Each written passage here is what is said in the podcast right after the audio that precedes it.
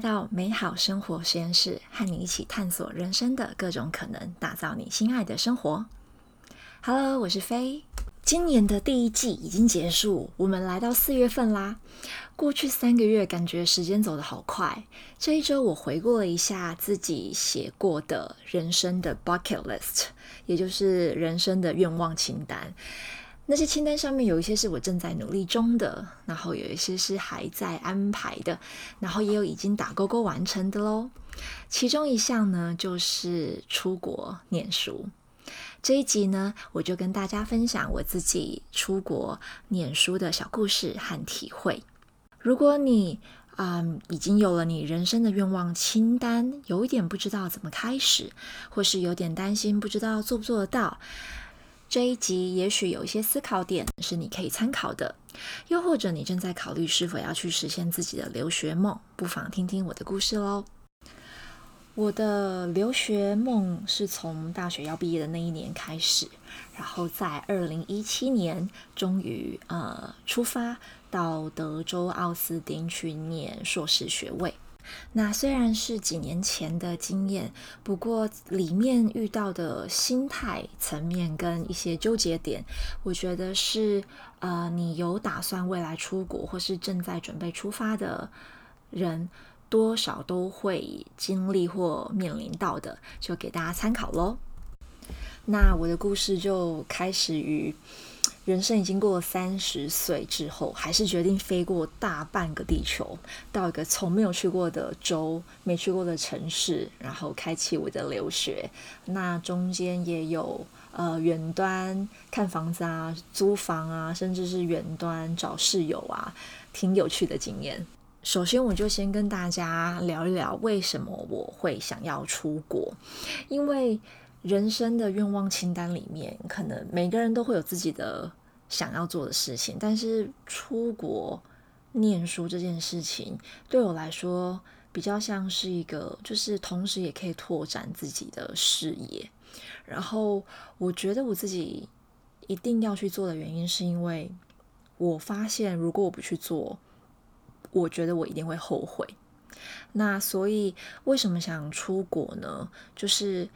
我觉得，嗯，你自己应该是要最明白你自己出国的理由。那当然，除了是对你的家人或是你很重要的另一半，你可以选择去分享你的想法，去告诉他们你的嗯理由。就是当然，我们都是希望可以获得身边很亲近的人的理解，不一定要支持，但是至少要理解。但是我觉得，除了这一块，最重要的人们。之外的其他人，我觉得其实你不需要去给出一个所谓很正当的理由。那以我自己举例来说，是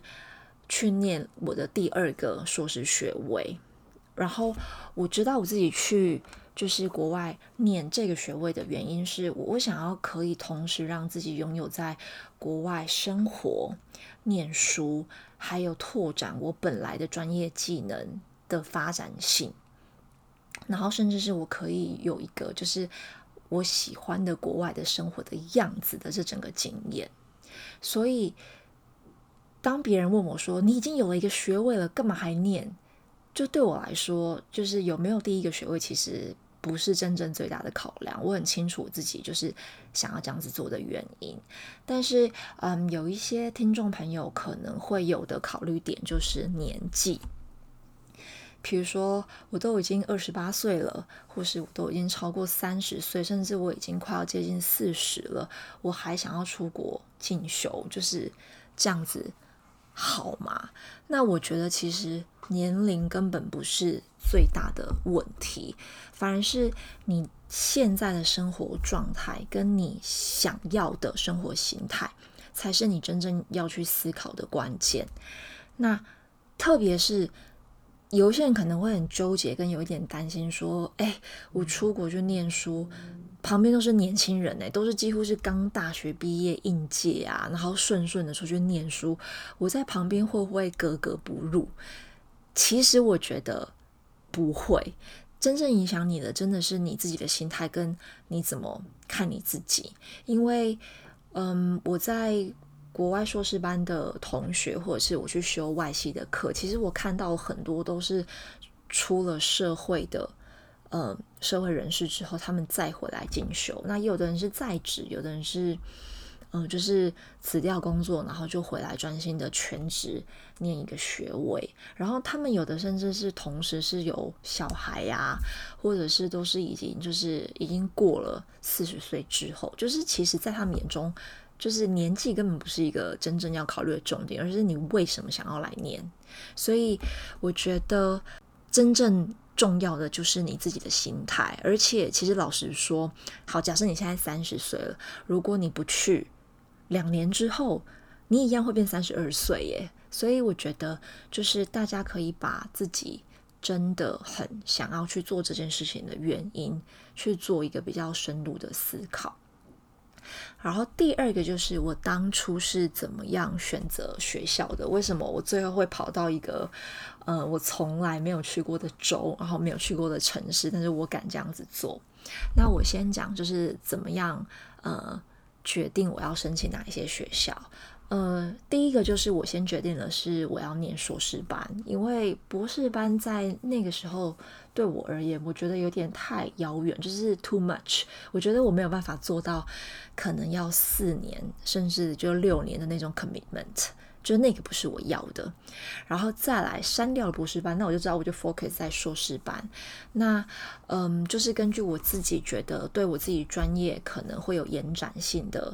嗯领域来看的话，我就先锁定了我的细所，然后再来就是先思考我想要去哪一些城市。那为什么从这个城市思考？就是因为我自己知道。出国对我来说的其中一个很大原因，就是我想要体验我想要的国外生活，所以我当然要喜欢那个地方啦。那呃，我就做了研究，所以那个时候呃，我研究了西雅图、旧金山，然后奥斯汀，还有 Indiana University，然后还有就是我有梦幻清单了，就是我把它分成就是最梦幻的学校，比如说像 Stanford 或 Harvard 那一种，就是。我觉得反正我就是试了，我试了就是呃结果怎么样我就接受嘛。然后再来第二个呃阶段就是呃我就去丢一些很实际的学校，就是我觉得我有机会，我可能跳一点点我会勾得到的学校。然后再来就是嗯我有试着去申请奖学金。所以我最后总共投了七所，然后我拿到了五所的 offer，然后这五所 offer 就开始就是做筛选呐，然后嗯，对我来说有一个很大的原因考虑的因素就是当地的生活费还有那个学费，就是这是非常实际现实的问题，所以最后就是几经呃思考之后，我就决定到嗯。德州奥斯汀，然后虽然它是一个我从来没有去过的州，我也没有去过的呃城市，我接下来就是跟大家分享说我怎么做下这个决定的。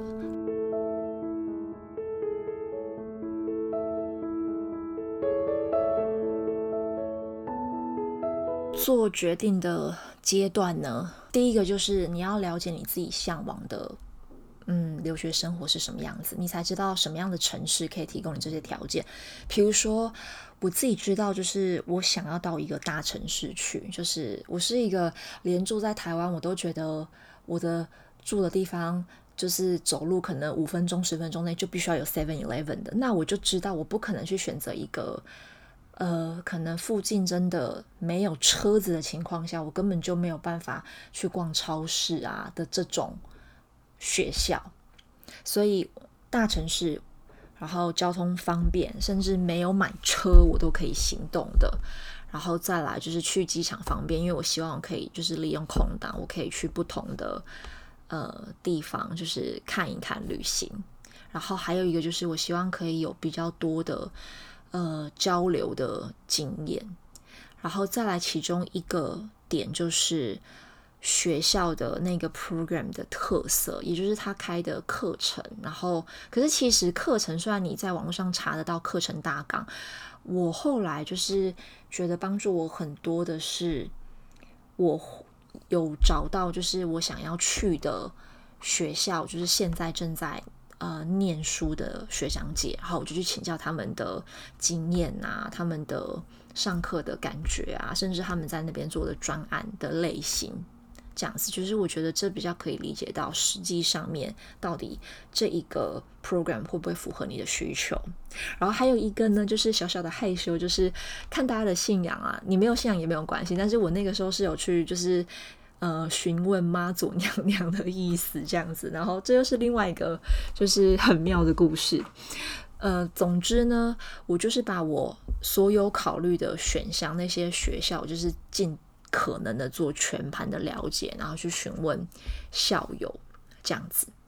所以我觉得就是收集越详细的资料，了解你自己想要的是什么样子的呃留学经验，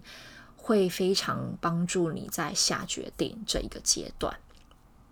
那在你决定了学校，就是你也回复决定要接受这个 offer 之后呢，嗯。海外留学生一定会遇到的需求就是要租房嘛，所以就是我如何远端看房子呢？甚至是找到我的第一间租房呢？就是第一个就是，呃，你要自己知道去哪边找资源，或是去认识那些会有这些资源的人们。所以像不同的大学，他们其实一定都会有台湾学生会的脸书社团，所以。第一，你就先去加入，那在里面发问，甚至是爬文，你就大概知道说，哎，你可能会有一个概念，说哪几区的租就是出租房子的类型会是比较符合你想要的。那当然就是，嗯，UT Austin 的呃。大学它本身自己也有自己的社团，所以就是可能会有不同族裔的人就在上面就是 po 文啊，然后就是可能要出租房子啊、转租啊，或是找室友啊的这种贴文，就都可以去看。那但是我在找的之前呢，就是我就发现我还是必须要回到自己，就是我要非常知道想清楚自己需要的。在意的是什么？比如说，我是要自己一个人住一个小套房，还是我想要找人一起嗯合租？那我如果要找人合租，我觉得我可以接受是几个室友。所以决定房型，呃，要不要有室友，然后大概可以开始租的时间点，然后甚至你都要决定说，你是像我啦，就是我就是远端直接开始找房，还是你？敢等到就是当地再去看这样子，那我自己最后的呃决定是我就是远端网络，我就开始先找房子跟室友。那主要原因是因为我觉得所有的事情就是都累积到到了当地，然后我可能只能借住别人家，然后就是才在面去找房子，我觉得有点太。太冒险，就是我觉得有点不稳妥这样，所以我就先开始从就是两房两卫的出租房开始找，而且我就是后来一度就是遇到了我，因为我还没有找到室友，所以我就直接在我。遇到一间我觉得看起来很不错的房子的时候，我就决定我自己先把它租下来，然后我就等于有一件事情定案了，然后我接着再去找我觉得适合的室友，然后一起来 share 分担这个房租。不然当时我就会有一种就是好像一直等一直等，然后你就是你都没有无法没有没有办法开始，然后你就等于你怎么知道你到底要什么时候就是飞到当地？那你可能要远端，就是先买好家具啊，像亚马逊上面就很方便，就是可以先送过去这样子。所以我就决定我自己来当一个，就是我可以掌控某一个范围里面的那个掌控者的那些事情，我就先做。所以我最后就是直接远端看房、签约，然后开始找室友。那这当然过程是一定会有风险在，可是我觉得那个风险，也就是。我顶多最后前可能一两个月，我还找不到室友，我就自己先 cover 那些房租。我觉得就是这个风险是我可以承担，所以我就这样做了。那房子找好了之后呢，再来你会遇到，就是因为我我要有室友嘛，就是我有蛮有趣的，就是面试室友的经验。我觉得室友就是一个你知道感觉跟看缘分。那因为也是远端，就是。找室友，所以你可能会贴文啊，然后你 email 通信啊。那通常我都会约，比如说我那时候好像大概谈了五六个吧室友，就是我们一定会约个可能 Skype，呃，或是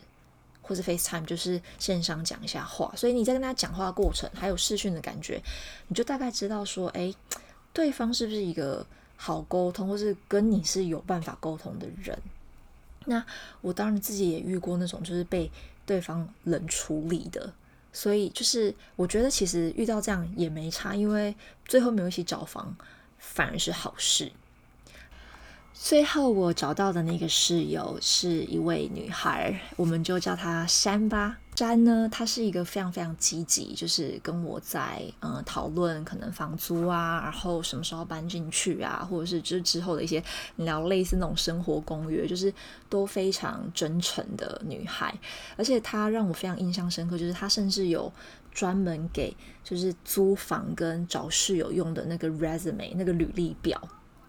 那其实不论最后你跟什么样子的人一起合租，你们一定会有就是搬进去之后的磨合期。但是对我来说，我觉得遇到一个可以沟通、协调生活上面的不同习惯的人是非常非常重要的。然后，所以我跟我的室友到现在也都还有保持联络。我觉得我可以顺利的到一个从没有去过的地方展开留学生活，然后。安顿当地的生活，其实当然你有事前要准备的一些比较硬本领之外，可能就是你要做呃文件上面线上系统上面的申请，然后你要去考留学考试，你要准备你的资金等等。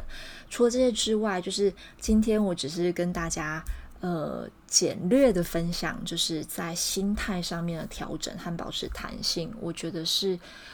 实现你就是出国留学这一件事情的关键之一。那，嗯，不知道你们的人生清单是什么？但我想，呃，会在我们的 bucket list 上面的大部分都是没有做过的事情。既然是没有做过的事情，会感到害怕、担心是很正常的。所以，嗯，我。想跟大家分享，就是当我们在面对想要做，可是未知数很大，或是根本不知道从哪里开始的这些愿望或是目标的时候，就是有几点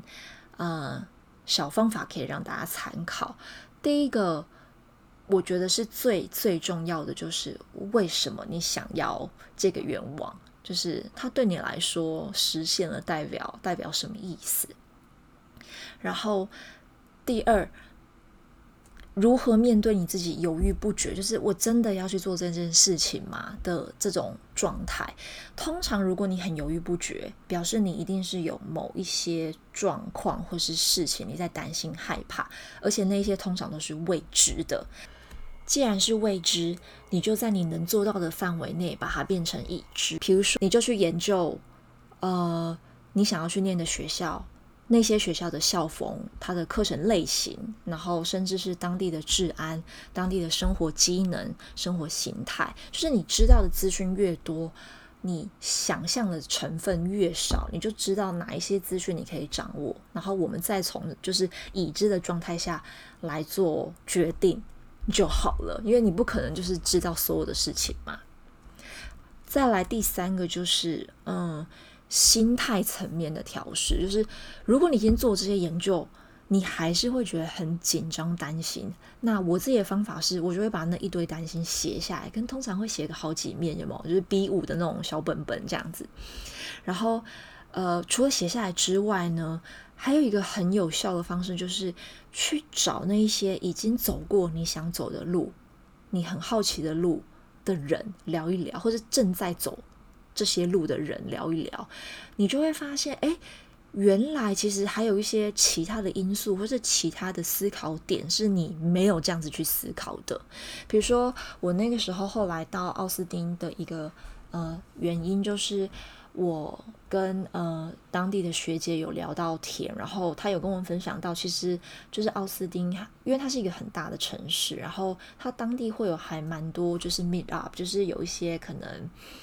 呃，不同主题啊，可能科技业啊、教育界啊的人们开的一些，就是那种，就是类似见面会这样，就是认识，就是通常都是免费的这样子，就是会有比较多的资讯交流的机会。最后的两个步骤就是你做了决定之后，你就是要行动嘛。那我自己的经验是，比如说我后来就决定，那我就是要到德州奥斯汀去，然后我也决定了，我是要先远端找好房子跟室友，然后我就会先列出说，那我抵达当地之前我要做好的全部的事情。呃，我会先从一个时间轴开始，比如说我一个月之后我要到那里，那我就会把这一个时间轴之内就全部我想得到的事情，先把它全部写下来。接着我就可以分配，比如说，呃，一个礼拜我就排五件最重要的事情，那这样子我心里就比较有底，至少这礼拜我把那五件事情完成，我就会或多或少减少一些焦虑感。然后最后就是你调整好心态，你收集过就是你可以收集的资讯，就你要相信自己，你已经问了你可以问的人，你也做过研究，然后你也开始采取行动，这就够了。所以最后就是给自己允许好好的享受这个过程，然后好好你知道沉浸在期待接下来就是要启程的那种感觉。今天呢，跟大家分享了我的人生愿望清单之一——出国留学。呃，也跟大家聊了，在面对自己的人生愿望的时候，有哪一些切入点可以去考虑？比如说，你想要执行这件这个愿望的时间点，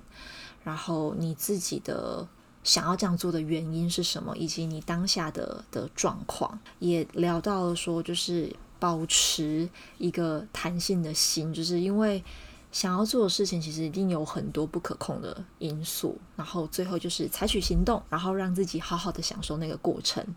那至于我整个留学的旅程呢，还有很多回忆跟故事，呃，之后再跟大家慢慢分享。你呢？